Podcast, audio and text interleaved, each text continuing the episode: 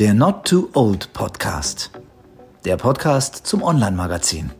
Von und mit Kai Böse. Für Männer, die noch was vorhaben. Ja, liebe Hörer, heute ist ein besonderer Tag, denn tatsächlich nehmen wir jetzt den ersten Podcast für unser Not Too Old Magazin auf. Und äh, ja, in dem Online-Männer-Magazin bereiten wir Themen für Best Ager auf oder für Männer im besten Alter. Und äh, ähm, normalerweise spricht man ja von Oldies but Goldies und es wurde schon besungen, dass mit 66 das Leben doch eigentlich erst anfängt. Aber für andere ist diese Zahl 50, die irgendwann überschritten wird, auch, auch daher magisch, dass sie irgendwo sich bewusst machen, nun in der zweiten Halbzeit des Lebens angekommen zu sein. Und dann gibt's Begriffe wie Midlife Crisis, da gibt es Sorgen vor der Zukunft, äh, vor beruflichen Veränderungen und ähm, Deshalb haben wir dieses Magazin an den Start gebracht, um da einfach Themen zu beleuchten. Denn wir glauben, dass man auch in der zweiten Hälfte des Lebens eigentlich noch nicht so alt ist, um Neues zu erleben, dass man immer noch Dinge zum ersten Mal machen kann und dafür wollen wir Impulse und Inspiration liefern. Und äh, weil wir wissen, dass Männer eigentlich immer gerne erfahren, was andere Männer in vergleichbaren Situationen anstellen, war dieser Podcast eigentlich eine logische Konsequenz zu dem äh, ergänzend zu dem Online-Magazin. Daher sprechen wir hier mit spannenden Gästen über ihre Projekte, aber natürlich auch über das Älterwerden. Und da freue ich mich ganz besonders, als ersten Gast heute äh, Peter Grandl ans Mikrofon bekommen zu haben. Denn der dreifache Vater und Agenturgründer hat mit 57 Jahren beruflich nochmal einen ganz neuen Weg eingeschlagen, ähm, weil ein, ein Roman, den er quasi in seiner Freizeit über einige Jahre verfasst hat, so eingeschlagen hat, dass das auch berufliche Veränderungen für ihn zur Folge hatte. Das wollen wir natürlich genauer wissen. Lieber Peter, herzlich willkommen und vielen Dank für deine Zeit. Hallo, lieber Kai, grüß dich. Ja. Wir können uns leider auch Corona-bedingt und weil wir recht weit auseinander wohnen, nicht persönlich gegenüber sitzen. Ich sitze in Hamburg in unserem Büro. Sag uns einmal, wo du zugeschaltet bist. Ich sitze gerade in München im Keller meines privaten Tonstudios. Okay, okay. Ich hatte einleitend gesagt, ähm, wir kümmern uns bei Not to Old um ähm, Männer, die ja als Best Ager gelten, die in der zweiten Hälfte des Lebens angekommen sind. Und ähm, das findet sich auch in dem Logo wieder. Viele ähm, haben dann das Gefühl, als alt abgestempelt zu sein. Du bist 57. Wie, wie ist es bei dir? Bist du in den besten Jahren? Also ich bin, ich bin, ähm, fühle mich gerade äh, in den besten Jahren, aber so vor zwei, drei Jahren hatte ich schon das Gefühl, wenn das jetzt so weitergeht, ich äh, bin ja Geschäftsführer von einer Werbeagentur und äh, da hat sich natürlich auch in, in den vielen Jahren auch so ein Trott entwickelt. Also mh, dieses, dieses Hamsterrad, das habe ich schon sehr, sehr stark in den letzten Jahren gespürt und habe innerlich immer schon gedacht, das war's also jetzt und äh, habe eigentlich schon nach einer Veränderung gesucht. Und jetzt, wo die Veränderung da ist, fühle ich mich natürlich auch wieder ganz jung. Ja. Was, was glaubst du denn da? Was ist so für das eigene Wohlbefinden äh, der wesentliche Faktor? Also ist es eine stabile Beziehung oder eine, eine große Familie, die einen glücklich macht, wo man quasi nach der Arbeit auftankt? Oder ist es tatsächlich doch der Job, mit dem man ja den Großteil seiner Zeit eigentlich verbringt? Da sind viele, glaube ich, unglücklich, weil sie noch nicht den Job gefunden haben, zu dem sie so richtig gerne gehen. Oder, oder ist es tatsächlich alles andere ein schönes Hobby oder eine, Freizeit, die erfüllt ist. Wie ist das, wie würdest du das sagen? Was ist so der ausschlaggebende Faktor? Also ich glaube, dass ähm, weder noch, weder Beruf noch Freizeit, sondern es sind einfach die kleinen Erfolge, die einen äh, das Leben lebenswert machen. Und wenn man äh, das Glück in der Familie als ähm, erstrebenswerten Erfolg ansieht, dann wird einen das genauso glücklich machen, wie äh, wenn man jetzt im Beruf Erfolge hat. Mhm. Aber es, es geht immer darum, Ziele zu erreichen, sich Ziele zu stecken und äh, möglicherweise Ziele, die sich auch erreichen lassen, also die nicht total utopisch sind. Ja. Und ähm, der eine hat sein Lebensmodell aufgebaut, allein lebend, ohne Kinder, der nächste will Familie und drei Kinder. Ich glaube, da gibt es äh, kein Rezept dafür, was da das bessere Lebensmodell ist. Mm, aber jeder muss sich, glaube ich, in seinem, auf seinem Lebensweg Ziele stecken, weil sonst, äh, glaube ich, wird es wahrscheinlich eintönig werden, wenn er, wenn er nichts hat, was ihn anzündet und äh, was ihn fordert und er am Schluss dann auch dafür vielleicht Opfer bringen muss, um es zu erreichen. Ja. Ob das privat oder beruflich oder im Hobby ist, glaube ich, spielt dabei keine Rolle.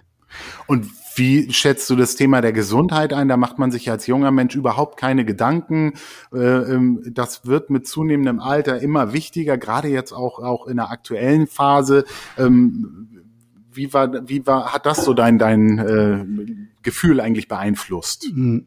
Ja, also, also ich kann nur sagen, also über mich jetzt, ich bin jemand, der, der war immer, was Krankheiten anbelangt, äh, ängstlich, ähm, ich glaube, ich war schon als junger Mann äh, eher ein Hypochonder. Okay. Also vielleicht ist es jetzt übertrieben, aber äh, ich glaube, dass ich jetzt mit dem Alter eher, äh, sage ich mal, da ruhiger geworden bin und äh, mir denke, na, wenn es kommt, kommt's und wenn es nicht kommt, kommt's nicht. Und wenn ich jetzt so in meiner Umgebung auch junge Mitarbeiter und Mitarbeiterinnen, äh, die, die schlagen auch ein Rad bloß bei dem kleinsten Bewegchen, weil sie halt Angst haben, das könnte dies oder jenes sein, um Gottes Willen.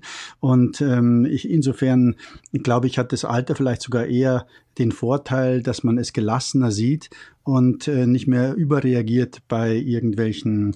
Anzeichen von, dann kommt ja noch Google dazu. Wir können ja heute zu jedem äh, Anzeichen, das wir an, von der Krankheit haben, und sei es banale Kopfschmerzen, äh, schnell einen Gehirntumor draus machen. Und ähm, ich, ich, ich habe auch befreundete Ärzte, die mir erzählen, dass die Patienten, die kommen mehr über die sogenannte Krankheit wissen, weil sie so viel gegoogelt haben als sie selbst, was natürlich störend für den Beruf des Arztes ist, weil, er, äh, weil es ja vorgefestigte Meinungen vom Patienten gibt. Ja. Also mit dem Alter, glaube ich, mag sein, dass wir alle mehr Wehwehchen rumschleppen. Ähm, äh, und, und trotzdem nehmen wir sie vielleicht nicht mehr ganz so wahr wie als junger Mensch. Also oder lernen damit besser umzugehen. Natürlich ist die Gesundheit das Wichtigste, mhm. aber wir sind auch schon alle drauf geeicht, dass wenn irgendwo was zwickt, dass es, dass das Schlimmste gleich angenommen wird. Mhm. Tust du denn was dafür? Also ist es schon so, wenn du jetzt über Ernährung nachdenkst oder oder äh, du arbeitest ja relativ viel, da kommen wir später noch zu. Ähm, wie, wie findest du den Ausgleich? Also ähm, ich weiß, dass du in die Berge gehst zum Wandern. Das ist natürlich mhm. gut für frische Luft und für Sonnenlicht, was man bekommt. Aber es gibt natürlich auch so Ernährungsthemen. Man muss immer mehr auf sein Gewicht achten. Also hast du solche Themen, die mit denen du dich intensiver jetzt befasst oder war das mhm. schon immer also, Teil? Also ich glaube, das gehört auch zu dieser Lässigkeit des Alters. Ähm, wenn ich Butter will, esse ich Butter. Wenn ich Fleisch essen will, esse ich Fleisch. Und wenn es abends die Schokolade ist, wird die Schokolade gegessen. Ich gehe in die Berge, wann immer ich Zeit und Lust habe ähm, und äh, verausgabe mich da. Aber ich habe da keine Routine, kein, ich muss mindestens diese, an dem Tag so und so viele Schritte gehen oder so und so viele Workout-Stunden machen. Okay. Wenn ich gerade äh, Spaß habe daran, den ganzen Tag im Musikstudio zu sitzen und mit meinen Synthesizern äh, irgendwelche Sequenzen ablaufen zu lassen, zu klimpern, dann habe ich da kein schlechtes Gewissen. Und wenn ich abends mal Binge-Watching mache bei irgendeiner Netflix-Serie, dann habe ich da auch kein schlechtes Gewissen. Okay. Also ich, ähm, ich, ich, ich nehme es nicht mehr so, so äh, streng. Also ich habe äh, viele Kollegen, die müssen dann um so und so viel Uhr die Firma verlassen, weil sie eben jetzt zu dem und dem Sportclub müssen. Und äh, das hat, glaube ich, auch alles damit zu tun, wie sehr man seinen eigenen Körper äh, vorm Spiegel immer in den Mittelpunkt des Daseins rückt. Mhm. Äh, da wird also wirklich jede, jedes Gramm Gramm zu viel äh, begutachtet und äh, also ich, ich, ich bin mit Sicherheit jetzt nicht der dickste und auch nicht der schlankste. Ich fühle mich einfach wohl, so wie ich bin. Und ähm, ja, also ich, ich lebe mit Sicherheit nicht gesund im Sinn von heutigen äh, Maßstäben. Also okay ähm, ich lebe einfach. Okay. Und wie wichtig ist dir bei dem ganzen Setup auch mal Zeit wirklich nur für dich zu haben? Das ist ja auch, du hast drei, drei Söhne. Ich habe auch zwei Brüder, also wir waren auch drei Jungs. Ich weiß, dass es immer für, für High Life sorgt zu Hause. Ähm, ist es dir auch wichtig, einfach mal äh, für dich was zu tun? Äh, machst du das in deinen Projekten oder, oder ähm, tankst du eben gerade zusammen mit der Familie wieder auf? Hm, also, also das, das, mit der Familie zusammen ist natürlich wunderbar und äh, auch zum Auftanken, wenn man jetzt äh, tatsächlich zusammen in die Berge geht äh, oder in wirklich eine echte Freizeitbeschäftigung hat. Hm, Im, in so einem Haushalt mit drei Jungs, also wir sind dann quasi zu fünft hier, da, da ist es eigentlich, das ist jetzt nicht so, dass man sich abends zum Spieleabend trifft, um dann gemeinsam äh, Quality Time zu verbringen, sondern mhm. der eine spielt mit der Gitarre im ersten Stock, der nächste zockt an der Playstation und da, äh, da hat sowieso, gerade bei drei Jungs und der nächste ist vielleicht gerade mit der Freundin unterwegs, jeder sehr viel Zeit für sich. Also mhm. es ist eher so, äh, dass wir äh, Überschneidungspunkte finden müssen, bei denen wir tatsächlich zusammen Zeit verbringen. Ähm, wir haben relativ ähnlich gelagerte Interessen, also die Jungs und ich. Mhm. Also meine Frau, da ist es dann eher die Natur und das Wandern und das Bergsteigen. Insofern haben wir auch nie Probleme damit gehabt, zusammen zu sagen, du, wir gehen Go-Kart fahren äh, oder irgendwas anderes. Das, das, das ist also aber nicht so, dass ich das Gefühl habe, äh, das Leben ist nur deshalb lebenswert, weil da ist Familie und mit der muss ich jetzt so viel Zeit wie möglich verbringen. Und wenn ich allein bin, dann muss ich mich abschotten. Also die, auf den Gedanken komme ich gar nicht. Okay. Okay. Also das, das, ich, ich habe ganz im Gegenteil, ich habe sehr, sehr viel Zeit für mich. Also auch wie ich äh, den Roman geschrieben hat, da hat auch die Familie nichts dagegen gehabt, wenn ich mich einfach, wir hatten so eine Ferienwohnung in, in, in den Bergen und dann habe ich mich da halt auch mal von Freitag bis Sonntag ähm, zurückgezogen, ja. damit ich ungestört schreiben konnte ähm, hat, hat, hat jetzt gelöst bei, bei, in unserer Familie keine Panik aus, um Gottes Willen, der macht schon wieder nichts mit uns, sondern ja, so dieses, dieser Drang, äh, jetzt kümmere dich mal wieder um deine Kinder ja. oder kümmere dich um deine Familie, das gibt's bei uns nicht. Okay. Hast du denn sowas wie ein besten Kumpel? Also so das Thema Männerfreundschaft, das ist auch was, was im Alter bei einigen äh, wieder so aufploppt, weil einige feststellen, eigentlich sind gar nicht so richtig langjährige Freundschaften bei ihnen entstanden. Andere haben wirklich aus der Schule das so mitgenommen und machen auch Urlaube zusammen. Ist das bei dir ein Thema, dass du so einen besten Kumpel hast oder? Äh, hängt von den Themen ab. Also ich habe zum Beispiel jemand, mit dem ich, äh, der ist Cineast, ich bin auch Cineast, mit dem ich wahnsinnig gern ins Kino gehe, der Filme empfiehlt, weil wir den gleichen Geschmack haben und äh, außerhalb dieses gemeinsamen Interesses haben wir weniger miteinander zu tun, mhm. weniger. Also unser Ding ist gemeinsam ähm, gemeinsam Filme anschauen. Mhm. Ähm, äh, also jetzt in dem Fall, ich habe einen Schulfreund, der lange bei uns in der Agentur gearbeitet hat. Ähm, da hat man, da hat man dann einfach, ja klar, auch mal Freizeit oder abends zusammen äh, irgendwo in, bei einem Lokal. Mhm, aber ansonsten muss ich ehrlich sagen, der der, der beste Kumpel in meinem Leben ist, es hört sich jetzt komisch an, also wirklich meine Frau. Ja, ja, das ist auch so, so ähnlich leben wir das auch. Ähm, und ich habe auch durch viele Jobwechsel und durch viele Umzüge quasi den Freundeskreis nicht so erhalten können. Das ist, glaube ich, auch so ein Männerding, dass man dann aus den Augen, aus dem Sinn äh, sich so ein bisschen verliert. Wenn man sich dann wieder sieht oder zur Abi-Feier nochmal zusammenkommt, dann ist es immer ein großes Hallo und ein wildes Fest. Und danach taucht wieder jeder so ein bisschen in seiner Blase ab. Ähm, das, das ist, glaube ich, äh, doch so ein bisschen männertypisch. Und insofern lebe ich das ähnlich so, so wie mhm. du. Ähm, ja, das finde ich auch so. Du hast ja also vor 20, ach so, äh, ja, nee, sag noch. Ja, ich wollte nur sagen, dass das also eben, also äh, was, was vielleicht auch der, ähm, ja, glaube ich, eher prägnant ist. Wir haben, ich habe kein Problem damit, wenn man jemanden über Jahre nicht sieht äh, oder der sich nicht gerührt hat, äh, während ähm, ich die Erfahrung gemacht habe, dass äh, Frauen schon sehr dazu neigen, ah, die hat sich jetzt zwei Monate nicht mehr gerührt, äh, jetzt bin ich nicht so blöd und rühre mich wieder bei der, weil die könnte sich ja bei mir mal rühren. Ja. Ich habe eher den Eindruck, dass hier sehr locker gehandhabt wird. Mensch, jetzt hat sich der halt drei Jahre nicht gerührt, jetzt rührt er sich wieder, ist gut. Ja, ja. also kein so eine nachtragende Geschichte. Also vielleicht seltener, aber dafür dann intensiver, wenn man tatsächlich wieder miteinander zu tun hat. Ja, das stimmt, auf jeden Fall.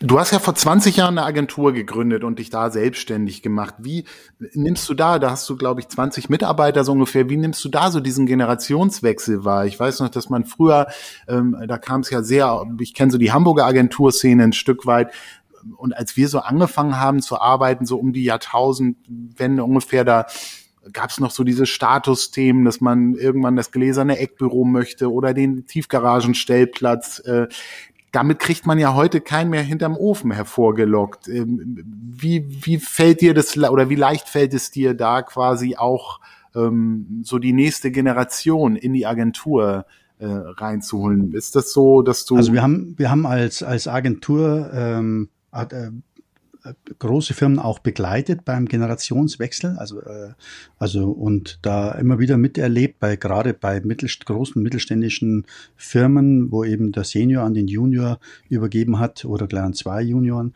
die aber dann äh, letztendlich gemerkt haben, ganz so richtig loslassen tut der Senior nicht. Ja, der will dann immer noch mitreden und das zu äh, wirklich harten Konflikten geführt hat, mhm. weil eben die letzte Generation meinte, im, im Prinzip kann die neue Generation unmöglich das, was wir alles aufgebaut haben, erhalten. Mhm. Und ähm, deshalb habe ich jetzt bei meinem eigenen Generationswechsel hier in der Agentur auch wirklich einen harten Schnitt gemacht. Also ich habe ähm, äh, ich habe ja noch einen Kompagnon und wir zwei zusammen haben und der, in dem Fall an seinen Sohn und an einen Mitarbeiter, also nicht an einen Sohn von mhm. mir, da sind die weniger interessiert gewesen.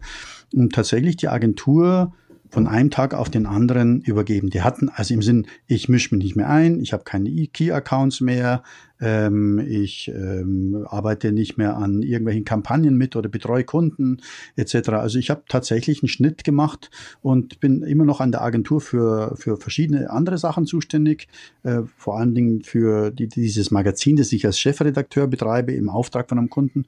Mhm. Und ähm, bekommen mit auch Personalentscheidungen, die plötzlich gefällt werden oder Kunden, die nicht genommen werden oder Kunden, um die man pitcht.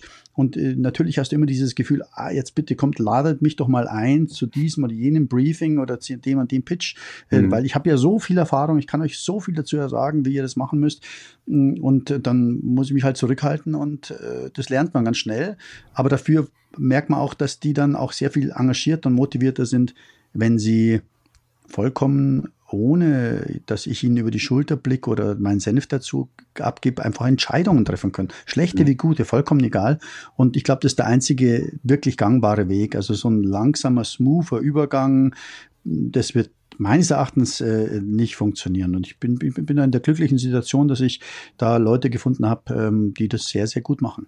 Ja, das ist auch tatsächlich wertvoll. Ich glaube auch tatsächlich, da muss auch so ein Umdenken im Kopf bei unserer Generation, muss man so sagen, stattfinden und das fällt den einen einfacher, weil die auch sagen, Mensch, dieses Verantwortung abgeben ähm, habe ich habe ich verstanden und andere, ähm, wie du schon sagst, haben so das Gefühl, eigentlich können sie alles irgendwie am besten und wollen deshalb auch nicht so richtig loslassen. Aber das ist schön zu hören, dass du da einen Weg gefunden hast. Bevor wir zu deinem Buch kommen, eine Frage noch: Auch das Thema Musik zieht sich so durch deine Vita. Du betreibst seit auch, glaube ich, über 20 Jahren die Seite Amazona, wo ihr euch mit Instrumenten beschäftigt, bist da Chefredakteur.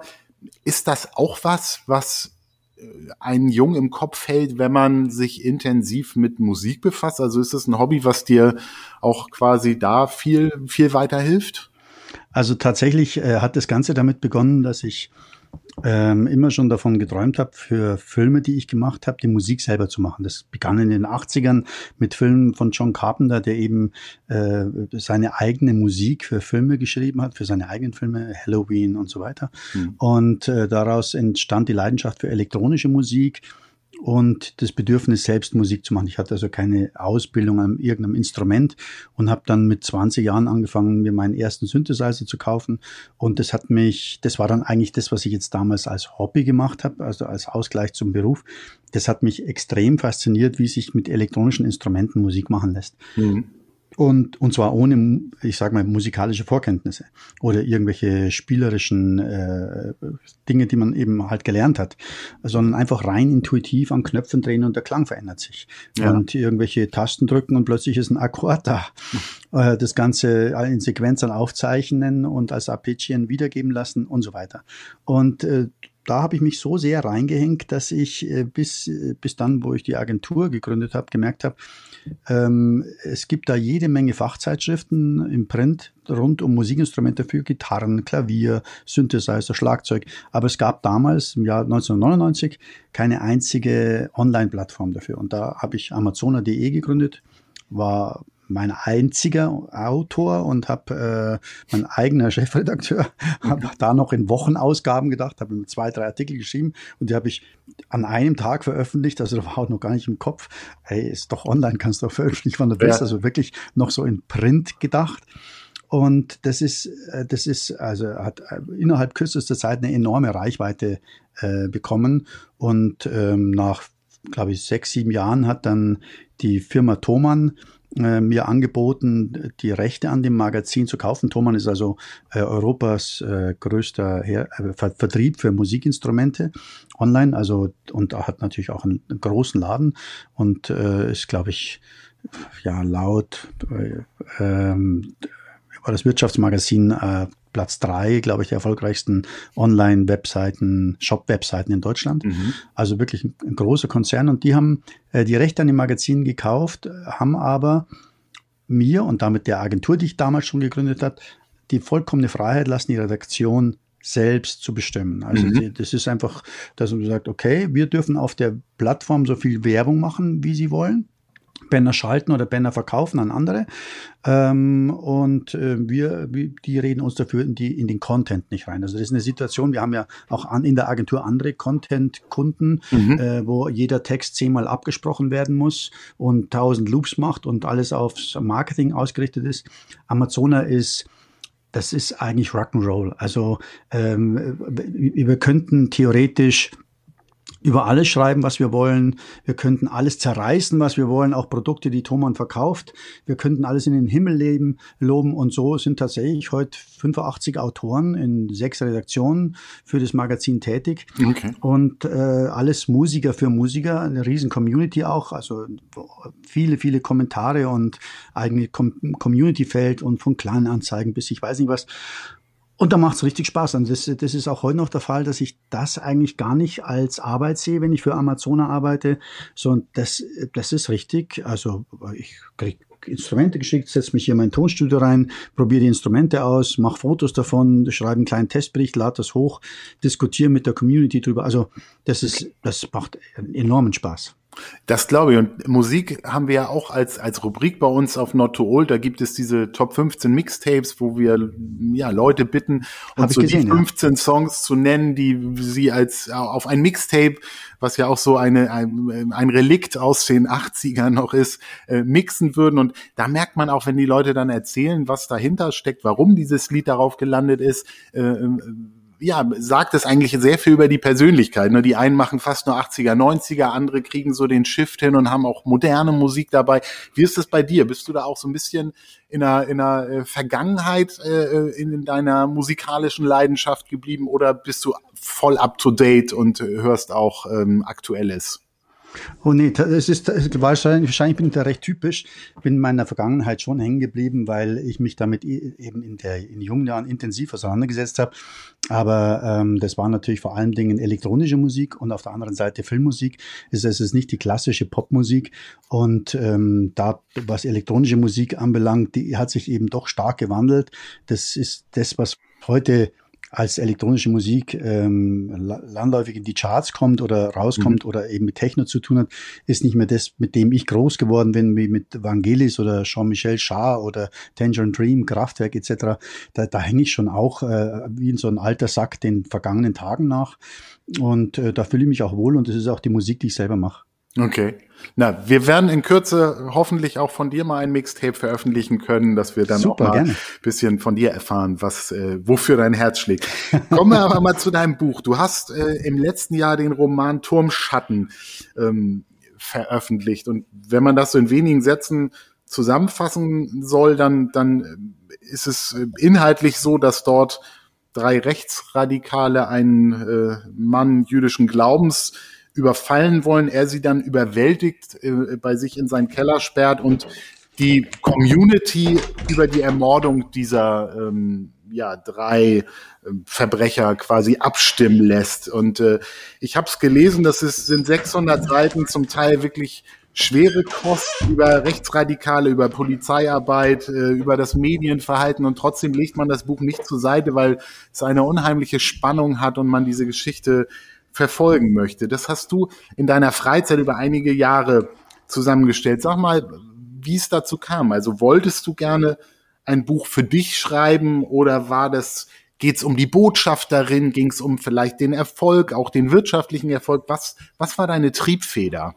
Also der ausschlaggebende Punkt war, ich habe ja ähm, immer schon Filme gemacht, habe ja auch als Marketingmann in der Filmbranche gearbeitet mhm. ähm, und hatte ähm, ein, ein, Drehbuch geschrieben von dem ich überzeugt war. Das hieß Wer Wind sät. Das ist im Prinzip die Geschichte, die im Mittelpunkt vom Turmschatten steht. Mhm. Und diese, diese Geschichte ähm, ist dann auch unter Produzenten äh, heftig diskutiert worden. Ich habe also, glaube ich, noch nie auf ein Drehbuch so viel Feedback bekommen wie zu dem Zeitpunkt. Nur wollte sich keiner ranwagen, das Thema zu verfilmen. Mhm. Und dann hatte ich einen unserer Kunden, der hat beim Pieper Verlag gearbeitet als Geschäftsführer und der hat zu mir gesagt, Mensch, schreib doch ein Buch daraus. Und das war eigentlich der Startschuss. Also die Geschichte als Drehbuch gab's äh, und dann hat der gesagt, schreib doch einen Roman. Und ich habe nur gedacht, ich habe in meinem Leben noch nie einen Roman geschrieben, aber du hast schon recht, bevor die Geschichte jetzt einfach ähm, im Altpapier verschwindet, probiere ich doch mal. Mhm. Und dann habe ich äh, hat natürlich auch diesen Roman niemand haben wollen ähm, und veröffentlicht und somit habe ich ähm, Kapitel für Kapitel auf einer Plattform veröffentlicht, die hieß oder heißt immer noch so wattpad.com, also mit Watt, mit mhm. Wilhelm Anton Theodor Theodor, wattpad.com. Äh, das habe ich deshalb jetzt so genau gesagt, weil es tatsächlich auch für viele angehenden Autoren vielleicht eine tolle Plattform ist. Denn das ist nicht eine klassische E-Book-Plattform, ähm, mit der man Geld verdient, sondern man sammelt sich dort seine Community. Also man mhm. liest Kapitel für Kapitel, wenn der Autor fertig ist, mit, gibt seinen Senf dazu als Leser ab, muss nichts zahlen dafür und der Autor kriegt kein Geld. Und am Ende, wenn das Buch fertig ist, kann man nur hoffen, dass es vielleicht so viel Community bekommen hat und so eingeschlagen hat, dass ähm, ein Verlag dann darauf aufmerksam wird und sagt, Mensch, die haben nämlich tatsächlich auf Wattpad auch ihre Scouts. Zumindest weiß ich das vom Piper Verlag, die hatten damals Scouts auf Wattpad. Und ähm, dann kann der Verlag sagen, das ist noch keine verbrannte Erde, wie wenn es im Self-Publishing erschienen ist, wo man also Geld dafür bezahlt. Mhm. Wir nehmen jetzt die, die, die übernehmen das Buch und machen daraus ein gedrucktes Buch. Und ähm, das hat mir aber schon vollkommen gereicht, dass sich dort mit der Zeit einfach ähm, 7000 Leser gefunden haben. Dann verleiht Wattpad auch einen Preis, den hatte ich dann damals gewonnen, den, den Watty Award als besten mhm. Thriller.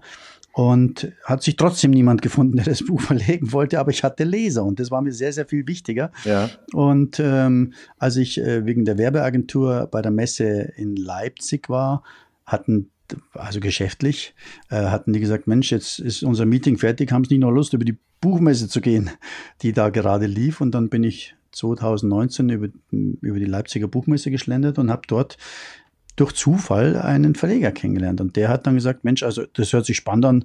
Wir sehen uns in einem Jahr wieder mit dem fertigen Buch hier, dann verlege ich das. Okay. Und der hat sein Wort gehalten. Es war ein Herr Dr. Oehme vom Eulenspiegel Verlag. Und der hat das dann auch 2020 zur Leipziger Buchmesse fertig gedruckt dabei gehabt, aber dann kam ja Corona und äh, die Buchmesse ist ins Wasser gefallen. Mhm. Okay. Also so ein bisschen der sehr äh, seltsame Werdegang äh, dieses Buches. Ja, du hast das ja quasi in deiner Freizeit geschrieben, konntest dir also, glaube ich, alle Zeit der Welt auch nehmen und man wird, wenn man es liest, ähm, sehen, dass äh, da unheimlich viel Recherche hintersteckt. Ich glaube, du hast wahrscheinlich vorher dich nicht viel mit dem Mossad oder mit mit ähm, Rechtsradikalen oder mit Polizeiarbeit befasst. War das auch so der Grund, weshalb es sich ja, weshalb du dir die Zeit nehmen musstest. Äh, ähm, Absolut. Alles so, so detailliert äh, Ja, wenn, wenn ich, wenn ich, also merk's auch jetzt bei der Fortsetzung, an der ich gerade schreibe, wenn ich ähm, die Recherchearbeit nicht bräuchte, wäre ich sehr, sehr viel schneller. Also das Buch lebt eben davon, auf wahre Ereignisse zuzugreifen und ähm, auch wirklich im Detail äh, die Wahrheit sehr ernst zu nehmen. Also auch wie äh, die, weil, weil du gerade Polizeiarbeit gesagt hast, wie funktioniert denn jetzt tatsächlich äh, das Befehlssystem zwischen Innenminister, Polizeipräsidenten, äh, Ober Hauptkommissar und dann den Einsatzmännern des SEKs vor Ort? Also wie funktionieren da Befehlsstrukturen? Wann kann wer was wie sagen, um die Geiseln bei einer Geiselnahme den Zugriff zu machen, zu befreien? Mhm. Und ähm, dazu muss man halt dann auch äh, einfach Leute kennenlernen und nach ihnen suchen, die tatsächlich in einem äh, Einsatzteam arbeiten, die tatsächlich äh, Oberhauptkommissar sind und etc. Das, äh, das, das war einfach notwendig, um dem Buch die Glaubwürdigkeit zu geben.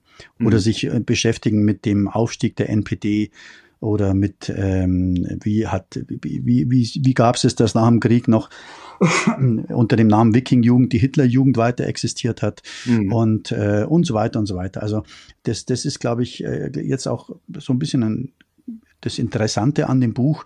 Ich kann gar nicht sagen, ob es schriftstellerisch recht hochwertig ist, aber die Leute, die es lesen, die sagen natürlich vor allen Dingen, es ist deshalb spannend, weil man weiß, alles, was in dem Buch vorkommt, bis auf die Geiselnahme selbst, ist einfach recherchiert und äh, stimmt mit tatsächlichen, auch tatsächlichen Personen überein. Also auch die Figuren sind nicht frei erfunden, sondern bauen auf Lebensläu Lebensläufen von Menschen auf, die es tatsächlich gab. Ob das der Mossad-Agent ist oder die Bewährungshelferin oder auch der Neonazi.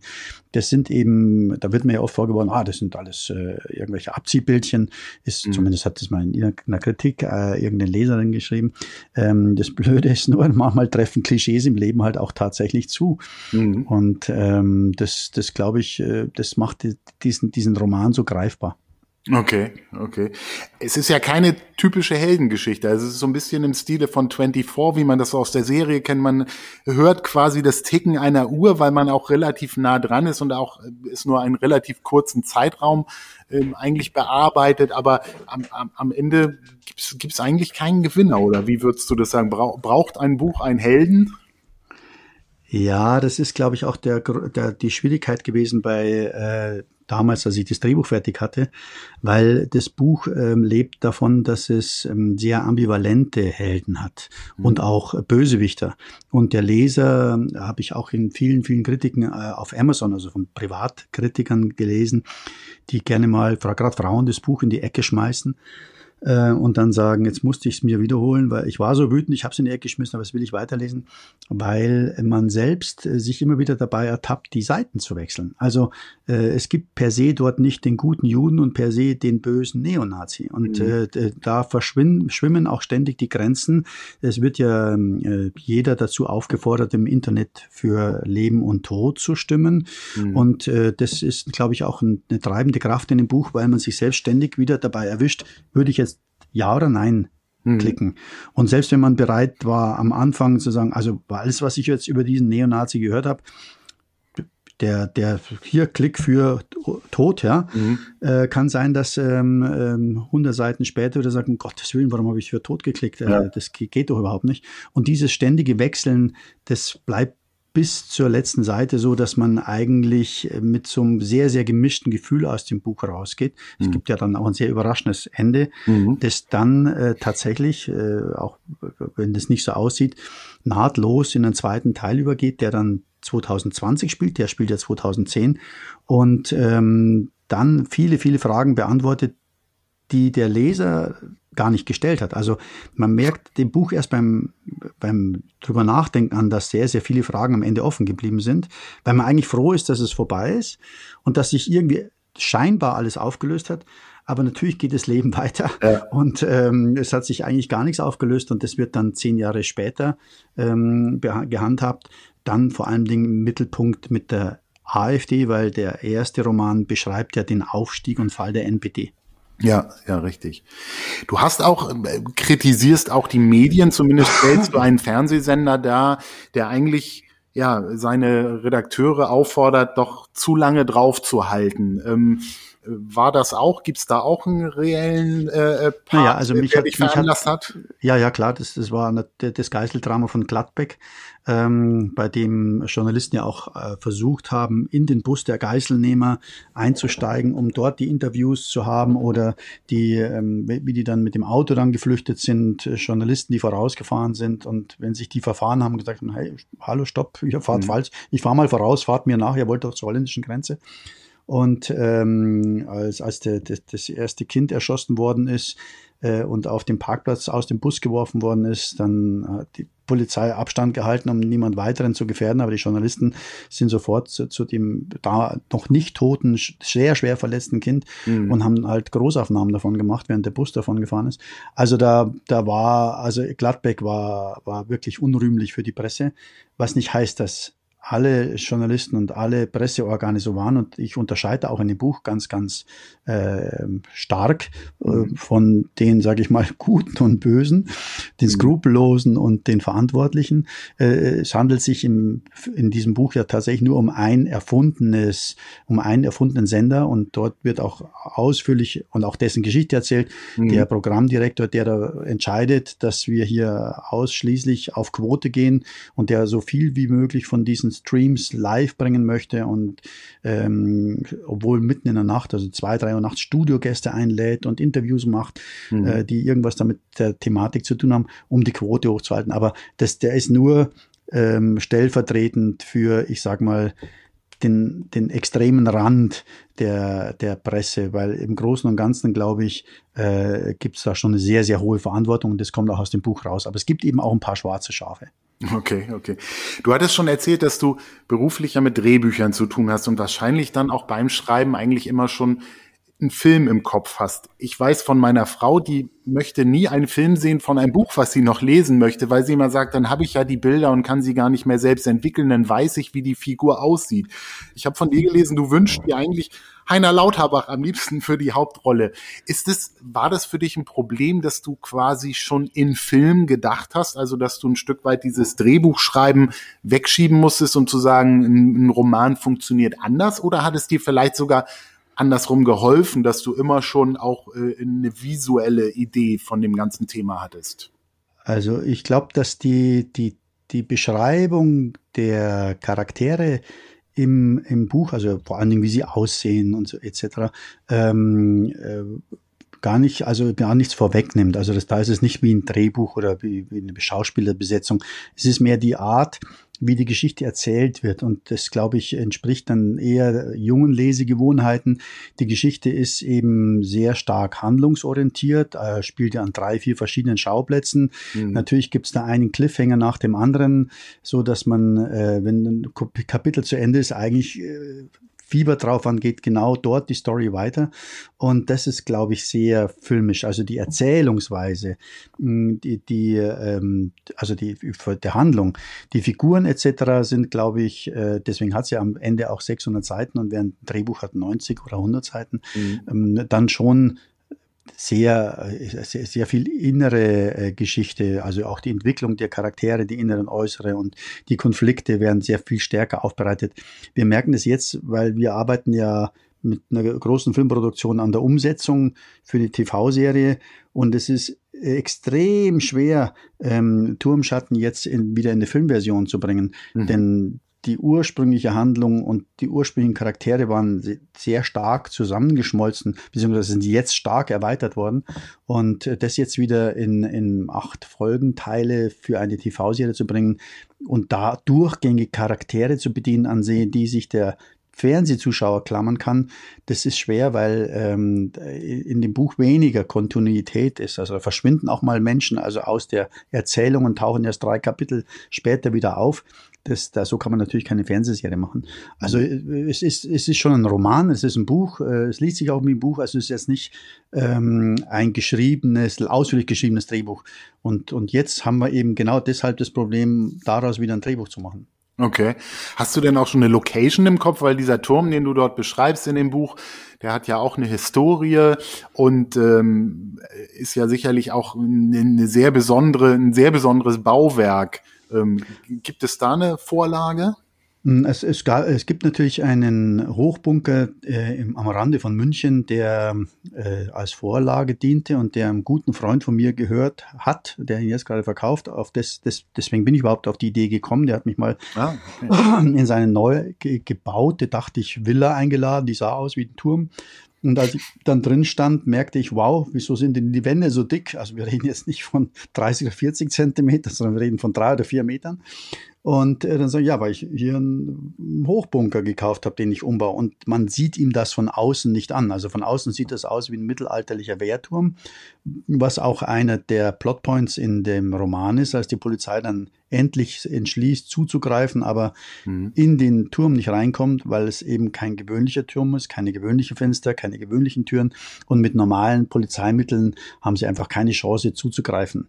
Und ähm, dieser Hochbunker, der muss aber für, weil so ein Bunker ist tatsächlich innen relativ beengt, der müsste für äh, ein für, für eine TV-Serie nachgebaut werden. Also das, das, das, das muss im Studio okay. nachgebaut werden. Okay. Genau. Ähm, nun hast du ja dein Buch quasi mitten im Lockdown veröffentlicht, wo sicherlich die, die Instrumente einer, einer Werbekampagne von Verlagen und so weiter auch ganz anders funktioniert haben. Du warst nun darauf angewiesen, auch mehr auf Blogger, auf Influencer, auf Social Media zu setzen. War das Fluch oder Segen? Also hat es vielleicht sogar geholfen, äh, das Buch auch äh, schnell? Ich glaube, das war schon Segen, weil ähm, das war Segen, weil äh, durch diese Community, die sich auf Wattpad gebildet hat, war es äh, Buch, sage ich mal, oder der Stoff relativ bekannt. Ja, also nicht jetzt äh, flächendeckend, aber zumindest bei einem bestimmten Kreis, die gerne eben lesen und die auch Buchblogs haben, war der Titel geläufig. Und als ich dann die ersten gedruckten Exemplare in der Hand hatte, konnte ich eben die ersten drei, vier anschreiben und sagen, Mensch, wollt ihr das jetzt mal besprechen? Hier gibt's ein Buch, lest es durch. Und daraus hat sich dann so ein Schneeballsystem entwickelt. Wir sind dann angeschrieben, als die ersten Online-Rezensionen von Buchbloggern online waren, mm, äh, kamen dann Anfragen. Also äh, die sowieso hat das besprochen, könnte ich, habe so und so viel Verlauer, könnte ich das Buch auch haben. Okay. Und wir haben dann äh, tatsächlich äh, da jetzt, was wahrscheinlich in Marketingabteilungen von großen Verlagen anders läuft, nicht äh, großartig auf die Reichweite geschaut, sondern eher auf die Qualität, die, die dort ähm, in den anderen Rezensionen der Fall war. Es haben also auch Neueinsteiger in diesem Bookstagramming oder Buchblogger äh, unser Buch bekommen oder mein Buch bekommen, weil mir die Reichweite nicht so wichtig war. Mir war erstmal die Meinung wichtig mhm. und davon gab es dann, ich glaube, bis heute irgendwie 80, 90 Bookstagrammer und Buchblogs, die über das Buch berichtet haben. Und das, glaube ich, hat dann äh, viel, vieles andere ausgelöst. Auch dann natürlich die übliche Journalie, also Augsburger mhm. Allgemeine, Süddeutsche Zeitung, Frau im Spiegel, Bunte und ich weiß nicht was alles, okay. äh, irgendwelche Studentenzeitschriften, die kamen eigentlich über eine sehr breite Buchblog-Community dann auf diese Sache zu und haben um Rezensionsexemplare gebeten und dann war natürlich auch irgendwann die Filmbranche interessiert. Okay. Und nun ist es ja am Ende des Tages doch ein Roman oder ein Thriller. Ist es dir trotzdem wichtig, dass du irgendwo eine Botschaft damit sendest? Also entweder eine politische mhm. Botschaft oder soll etwas bei Leuten hängen bleiben oder soll es zum Nachdenken anregen oder darf man das gar nicht fragen? doch, doch. Also das Entscheidende war ja, deswegen hatte ich ja damals das Drehbuch auch geschrieben. Ursprünglich wollte ich ein, ein Buch schreiben über meinen Großvater, der überzeugter Nationalsozialist war. Und ich wollte ähm, sehr akribisch beschreiben, wie es quasi in den 20er Jahren dazu gekommen ist, dass er vom ja doch sehr beliebten Förster zum absolut überzeugten ähm, äh, Nationalsozialisten geworden ist und das so heftig, dass er nach dem Krieg noch immer gebrannt hat für die Ideen. Okay. Und ähm, da, daran, dann habe ich mich natürlich, da beginn, begannen die ganzen Recherchen, äh, auch natürlich in der israelitischen Gemeinde äh, Kontakte gesucht und über den Holocaust gesprochen und äh, entsprechende Veranstaltungen besucht und habe gemerkt, egal zu welchen historischen ähm, Veranstaltungen ich kam, es immer dieselben Menschen sind, die dorthin gehen. Also ganz sicher nicht die Menschen, die, ähm, die man bekehren müsste oder denen man äh, irgendwie sagen muss, Mensch, äh, die Ideen, die ihr da mit euch rumträgt oder die Gesinnung, die ist falsch, weil dort gehen mhm. einfach nur die Leute hin, auch was äh, entsprechende Filme anbelangt, also anspruchsvolle, ähm, dramatische Filme rund um Neonazis oder äh, um Nazis im Allgemeinen oder den Zweiten Weltkrieg. Die Leute, die, die dort äh, sind, das sind, die muss man nicht bekehren. Das sind also mhm. keine Nazis. Und dann habe ich mir gedacht, wenn ich jetzt den nächsten Roman schreibe, der in die Richtung geht, dann trage ich eigentlich nur Eulen nach Athen. Und ich habe an meinen heranwachsenden Jungs äh, gemerkt, äh, dass ich mir gedacht habe, wenn du die erreichen willst, dann musst du was machen, was auf dem Schulhof funktioniert. Und deswegen kam äh, diese Filmidee zustande. Okay. Ich sagte, okay, ich muss einen Thriller, ich sage mal, Ala stirb langsam, ähm, äh, der, der dort äh, einfach, ich sage mal, mit umgedrehten Vorzeichen eine Geschichte erzählt, die so spannend ist, dass ähm, der hoffentlich weiterempfohlen wird. Dass, dass mhm. irgendjemand im Schulhof sagt, Mensch, Wahnsinns-Thriller, den musst du dir unbedingt anschauen.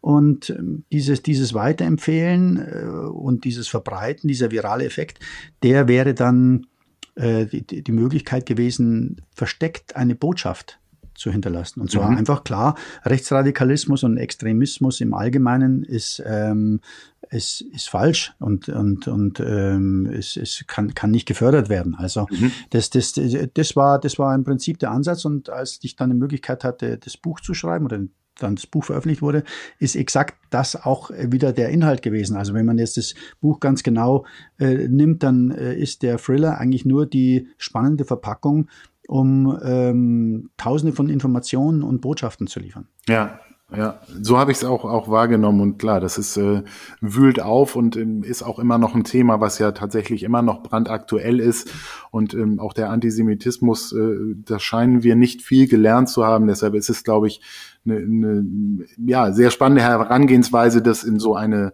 Geschichte zu verpacken, die am Ende doch irgendwo jeden berührt und zum Nachdenken anregt. Und das liest man auch aus deinen Kritiken, die ja durchweg überall immer fünf Sterne und immer sehr positiv sind, weil du es, glaube ich, geschafft hast, eben nicht einfach nur eine spannende Geschichte zu erzählen, sondern tatsächlich auch sehr detailliert so die, die Zusammenhänge und Hintergründe zu beschreiben. Ne? Also das war auch das Ziel. Einfach, einfach äh, äh, noch dazu als Debütautor äh, wäre es vermessen gewesen zu sagen, ich äh, schaffe da jetzt große Literatur, äh, sondern ich, ich schaffe einfach einen sehr, sehr spannenden äh, Thriller, der durch die Hintertür äh, einfach wichtige Dinge vermittelt. Mhm. Aber die, der Erfolg hat dich wahrscheinlich auch nicht überrascht, weil du auch äh, ja von der Geschichte überzeugt bist. Oder wie hast du das so doch, wahrgenommen? Der Erfolg, der Erfolg, doch, doch, doch. Das hat mich extrem überrascht. Also das, ist, es ging ja dann auch darum, ich habe dann äh, tatsächlich ähm, nachdem die Kritiken alle draußen waren und die SZ geschrieben hat und so weiter, dann hat sich, äh, das ist ja immer der erste Schritt zum größeren Auftritt in der Buchbranche ist äh, eine namhafte ähm, äh, Agentur, also wirklich eine äh, Literaturagentur, die, die sich deiner annimmt und dann dich quasi hilft, den richtigen Verlag zu finden. Mhm. Und da hat sich dann äh, tatsächlich eine, eine ganz außergewöhnlich tolle Agentur gefunden in Berlin. Graf und Graf heißen die. Und daraufhin haben die dann mit mehreren Verlagen kommuniziert bezüglich der Fortsetzung oder anderen Werken, die ich vielleicht noch schreiben werde.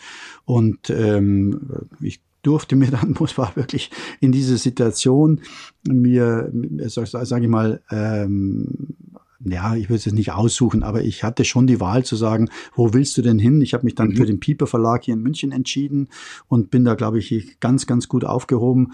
Und das, das, also, das war ja dann auch der Punkt, dass ich gesagt habe, also mit dem, mit dem, mit der Welle, die da jetzt passiert ist, da traue ich mich mal, die Agentur abzugeben und versuche tatsächlich von der Schriftstellerei zu leben.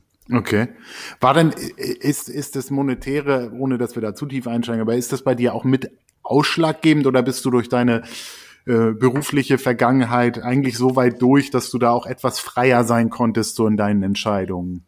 Also die, das, das ist tatsächlich so, dass äh, wenn, wenn man heute äh, jetzt im klassischen ja, Buchdruck, also ein Buchverlag hat, also einen kleineren, aber renommi äh, sage ich mal renommierten oder engagierten, dann äh, wird da wahrscheinlich kein Autor seinen Lebensunterhalt davon bestreiten können. Dann, da, da müsste er schon ein, zwei Bestseller im Jahr schreiben und dann geht es so einigermaßen. Okay. Ähm, insofern war immer für mich klar, äh, ich habe äh, ich habe auch keine so großen Ansprüche jetzt. Äh, ich, ich, muss weder äh, Luxusurlaube haben, noch große Autos, noch eine Rolex am Armband. Also ich verziehe mich jetzt mit meiner Familie, beziehungsweise mit meiner Frau, die Kinder sind ja alle schon Flücke, mhm. äh, in ein kleines Häuschen in den Bergen und äh, werde dort, äh, wie sie immer sagt, Romancier. Aber äh, der, der finanzielle Background, der ist zumindest so gegeben, dass ich mir das jetzt leisten kann. Okay. Und äh, auf der anderen Seite ähm, kann es aber tatsächlich durchaus sein, wenn, wenn sowas dann auch in die Filmbranche schwappt und dann vielleicht wirklich eine TV-Serie wird, dann sind auch die äh, Autoren ganz gut an solchen äh, Erfolgen beteiligt. Also dann könnte es sich auch vielleicht mal auszahlen. Aber das war, äh, das ist einfach nur das, i-Tüpfelchen obendrauf. Mhm. Jetzt ist erstmal schön, dass es jemand gibt, der sagt, das ist ein tolles Buch, wir verlegen die Fortsetzung und ähm, dass du in den Handel damit tatsächlich breit reinwanderst und nicht nur in, in, in klein. Okay. Und Wie fühlt sich das jetzt an? Du musst ja jetzt plötzlich liefern. Also du bist jetzt quasi aus der Agentur raus. Du bist jetzt als Autor verpflichtet. Bei Turmschatten konntest du dir alle Zeit der Welt nehmen, weil es eigentlich keine wirkliche Deadline gab. Jetzt gibt's ja wahrscheinlich Termine für Veröffentlichungen, für Drehbücher. Das, damit steigt der Druck. Ist es, wie wirkt sich das so auf deine Kreativität beim Schreiben äh, aus? Also, also die, die Kreativität ist da nicht eingeschränkt, äh, aber äh, der der Tagesablauf, also ich glaube, ich habe jetzt mehr zu arbeiten als vorher, weil ich mache ja natürlich auch noch die Chefredaktion für dieses Magazin. Mhm. Äh, ich arbeite an den Treatments, ich arbeite äh, und nicht nur einem, ich habe äh, auch einen alter Stoff von mir, den ich überarbeitet habe, der ist plötzlich im Gespräch bei einer anderen Filmproduktion, da musste ich auch ein Treatment schreiben und ähm, dann eben die Fortsetzung von Turmschatten mit dem Abgabetermin diesen Sommer, auch wieder 500, 600 Seiten und ähm, ja, also im Augenblick habe ich also weder ein Wochenende noch Feiertags noch irgendwelche Abendstunden, sondern äh, ich stehe tatsächlich auf, gehe in mein Tonstudio, wo mein Rechner auch steht, äh, mache einen halben Tag Amazona und ähm, fange dann an zu schreiben. Also okay. das, das, äh, also ich habe jetzt gerade eine sieben Tage Woche, okay. aber mit Spaß. Also das ist wirklich so, dass mir das wahnsinnigen Spaß macht äh, und die ähm, das, das, ja, also ich bin sehr zuversichtlich, ich habe es gerade im Lockdown, dadurch, dass ich ja wirklich gar nicht mehr rauskomme, äh, also sehr, sehr viel geschrieben. Ich bin praktisch, also über ein Drittel von dem Buch ist jetzt schon fertig. Das da hatte ich vorher zwei, drei Jahre dafür gebraucht. Ja, okay. Sag uns noch einmal kurz, was, was können wir denn erwarten? Also Turmschatten wird es als Fernsehserie geben und dann einen Fortsetzungsroman oder an was ist ja, also das ist das, das ist ja immer so mit diesen die TV-Serien und den Produktionen ähm, da, da, das sind ja viele, viele Schritte, die am Schluss zum fertigen TV-Serie führen. Der erste Schritt ist mal, dass irgendjemand sagt, als renommierte Produktionsfirma, wir wollen den Stoff haben und wir versuchen aus diesem Stoff einen Film zu machen. Das ist der erste Schritt. Mhm. Dann muss aber das so aufbereitet werden, dass zum Beispiel irgendein Sender, ob das jetzt der ARD, ZDF, Pro7 oder Netflix oder Amazon oder wie immer auch ist, mhm. dann tatsächlich sagt, ja, wir geben die Garantie, wenn es diese Serie gibt, wenn die fertig wäre, dann wird die auch bei uns laufen. Also mhm. und dann geht natürlich ähm, äh, da geht es natürlich um viel Geld, weil die müssen dann natürlich auch äh, eben Geld reinstecken, um sowas zu finanzieren. Und dann muss das Ganze noch produziert werden, was äh, aktuell in Corona ja auch extrem kompliziert ist. Wir reden da wirklich von viel Geld, mit die, die das Turmschatten kosten würde, weil das eben halt ja doch äh, mit Militär und Hubschraubern und ähm, Masseneinsatz von Schaulustigen und äh, rechten und linken Szenen. Also da ist ja, das ist ja, auch wenn es jetzt aktuell spielt, aber das ist ja eigentlich wie so ein, wie so ein kleines Schlachtendrama. Äh, spielt alles um den Turm, aber das wird mhm. richtig aufwendig werden, richtig teuer. Und das heißt, ähm, bis da mal irgendwann Dreharbeiten beginnen, da kann noch viel schiefgehen. Also das heißt, das ist noch überhaupt nicht sicher, dass es da eine Serie geben wird. Aber die Vorzeichen und die Leute, die da jetzt dran mitarbeiten, sind sehr hochkarätig und die glauben fest daran, dass es eine Serie geben wird. Okay. Und dann. Und die Fortsetzung ist tatsächlich genau. eine Fortsetzung, äh, die schließt an die Handlung von Turmschatten an, allerdings zehn Jahre danach. Turmschatten ist ja 2010 und die Fortsetzung beginnt genau äh, im Oktober 2020. Mhm. Äh, also auch jetzt mit den, mit den Einschränkungen, die wir tatsächlich alle hatten durch Corona und Lockdown und Co. Die sind also in die Handlung mit verbaut und äh, spielt natürlich wieder fast ausschließlich an dem Turm. Ähm, aber äh, hält eine komplett andere Geschichte bereit, okay. die, als die, die, die letzte Geschichte. Und ähm, ja, hoffentlich, also die, diejenigen, die jetzt den Plot kennen, auch beim Verlag etc., die sind alle recht angetan davon und hoffentlich funktioniert es wieder. Ja, wir sind sehr gespannt. Würdest du denn sagen, wenn wir jetzt so den, den Bogen schließen und wieder auf dieses Altersthema zurückkommen, war es genau für dich die richtige Zeit, ähm, jetzt auch dieses Buch zu veröffentlichen? Oder würdest du mit dem Blick in den Rückspiegel sagen, Mensch, hätte ich das mal schon mit mit 30 mein erstes Buch, weil das ist eigentlich das, was ich möchte. Oder siehst du das schon so, dass alles, äh, alle Schritte und Projekte auch wichtig waren, um dich jetzt dahin hinzubringen quasi? Also ich habe mit, ähm, ich glaube, es war 23, mit 23 meinen ersten Kinofilm gemacht. Okay. Sehr blauäugig, sehr ähm, äh, ein fürchterliches Machwerk. Und ähm, ich glaube, ich jetzt kann nicht für andere sprechen, als ich als Typ mit, mit 30 hätte ähm, wahrscheinlich einen einen, einen Turmschatten so geschrieben, dass es relativ wenig Tiefgang gehabt hätte, mhm. sondern ich hätte halt ein reines Action-Drama äh, draus gemacht.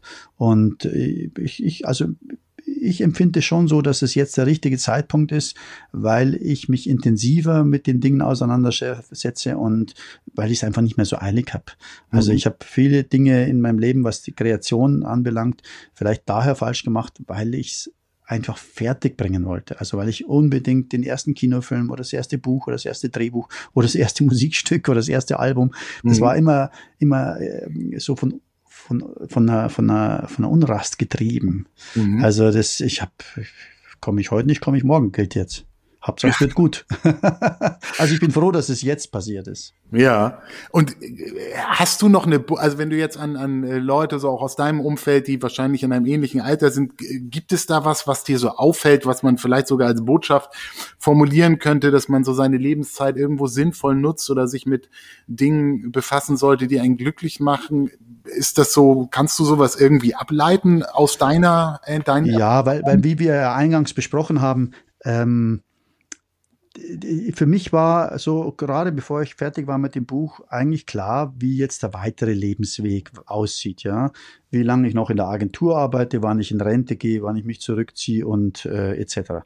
Und äh, das, ich kann nur sagen, es ist überhaupt nicht klar. Also das ist mir jetzt erst deutlich geworden, dass äh, von heute auf morgen kann sich alles ändern und auch, weil wir denken ja bloß immer an die schlimmen Sachen, äh, kann ich Krebs kriegen oder sonst was. Mhm. Es kann sich auch alles komplett radikal in was Positives ändern und äh, dazu, dazu muss man die Augen offen halten, muss Chancen ergreifen und sie wahrnehmen. Wenn man also irgendwo etwas geboten bekommt, egal in welchem Alter das ist, dann und man die Kraft noch dazu hat, dann sollte man äh, einfach danach greifen und, und seine Dinge, die man sich wünscht, versuchen fertig zu machen, zu realisieren und ja nicht auf das Alter ähm, auszuruhen, zu sagen, ach ja, was soll ich denn noch mit einem, vielleicht wäre ich noch Popstar. Also das ist, das ist, ja, das ist jetzt übertrieben, aber mhm. ähm, everything is possible.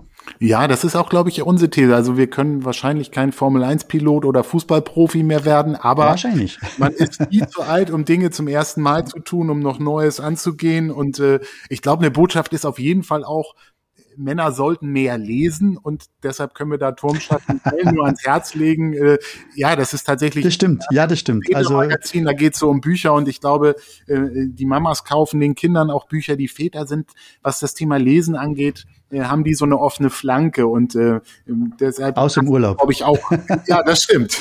Das ist dann so das eine Buch des Jahres ja. Und, ich habe so viele so viel Feedback von Frauen bekommen die sagen also das, das wird meinem Mann super gefallen ja aber ich muss warten bis Urlaub ist ja, ja, dann kommt genau dieses eine Buch das er liest hast du denn noch was auf deiner Bucketlist abschließend so als äh, also hast du noch was wo du sagst das will ich noch machen außer jetzt Popstar werden aber gibt es noch was, wo du sagst, so das.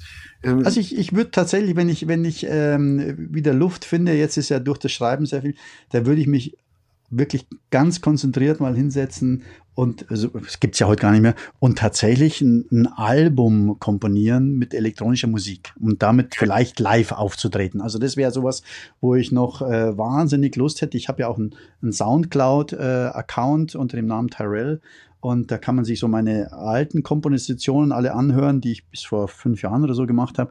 Und ich hätte da auch jetzt sehr viel mehr Lust und Laune und Zeit, ähm, ganz intensiv äh, Musik zu machen und die vielleicht auch nochmal zu veröffentlichen und dann vielleicht auf irgendeine Bühne zu gehen. Also okay. Also das wäre sowas, das ist noch ein großes To-Do. Da graust meine Frau davon, weil sie sagt, deine Musik ist schrecklich. Aber das wäre noch was. Das würde ich gerne noch machen. Ja, nicht nur bei der Musik, aber auch bei der Musik so verschieden, dass es da kein richtig und falsch gibt eigentlich. Ne? Ja, mal schauen. Lieber Peter, ganz vielen Dank für diesen spannenden Austausch. Das waren wirklich wahnsinnig interessante und äh, auch motivierende und inspirierende Informationen. Bleib auf jeden Fall gesund. Wir sind gespannt, was wir von dir noch hören und sehen, äh, wie es mit äh, Turmschatten weitergeht, was irgendwann über den Bildschirm flimmert. Äh, und liebe Hörer, wir hoffen, euch äh, hat die erste Folge gefallen. Äh, gebt uns gerne Bewertung, abonniert den Kanal. Wir werden ab jetzt regelmäßig für Notto Old mit spannenden Menschen uns unterhalten und hoffentlich da die ein oder anderen Impuls für euch setzen können. Ja, wunderbar. Dir auch alles Gute und vielen lieben Dank